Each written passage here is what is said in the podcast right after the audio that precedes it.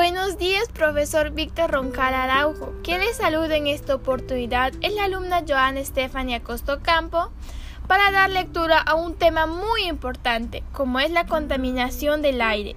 Bueno, empecemos. En la actualidad, la contaminación del aire es uno de los problemas que más nos tiene preocupados a todos los seres humanos en el mundo debido a los altos niveles de contaminación que ha sido provocado por las acciones irresponsables de los seres humanos.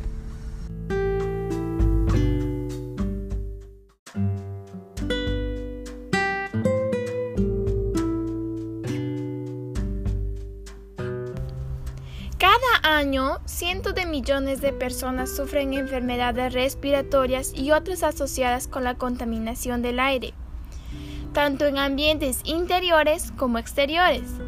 Así como también producto de la contaminación del aire se produce el calentamiento global y por ende los cambios bruscos de la temperatura que se deja notar en cada lugar del planeta.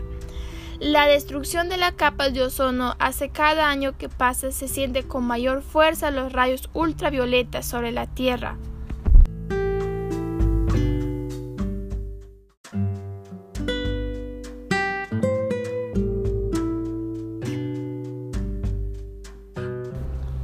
El crecimiento económico y la urbanización asociados al desarrollo de diversas actividades como la industria petrolera, los servicios, la agroindustria y el incremento de las unidades automotoras traen como resultado un consumo intenso de combustibles fósiles. Al mismo tiempo, la práctica de actividades agropecuarias no apropiadas inciden en la generación de elevados volúmenes de contaminantes que al relacionarse con las condiciones ambientales pueden dañar la salud humana, los ecosistemas y los recursos materiales.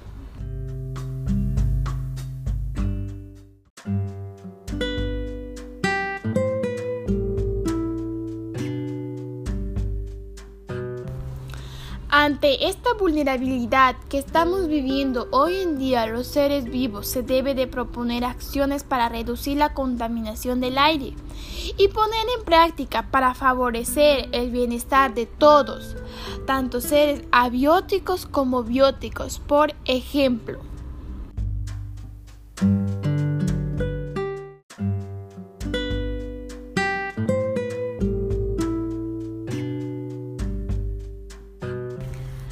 Ahorrar la energía eléctrica.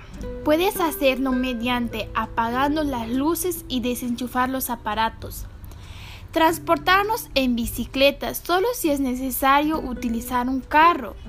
No cocinar a base de leña o fogatas. Sembrar plantas como verduras, flores, frutas, arbustos y árboles madereros.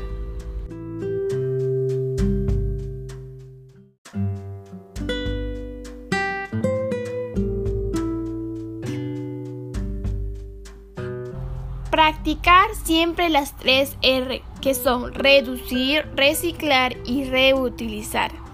Separar la basura para ser utilizado como compost. Utilizar heces de los animales para abono de las plantas en cambio de fertilizantes.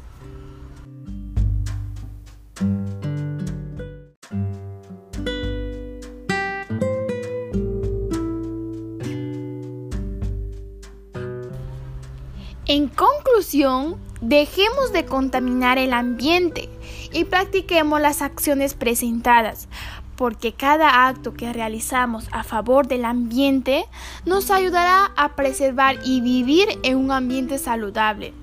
Todos debemos de comprometernos y seguir adelante con el lema Todos unidos lograremos cuidar nuestra casa común, valoramos nuestra vida. Muchas gracias.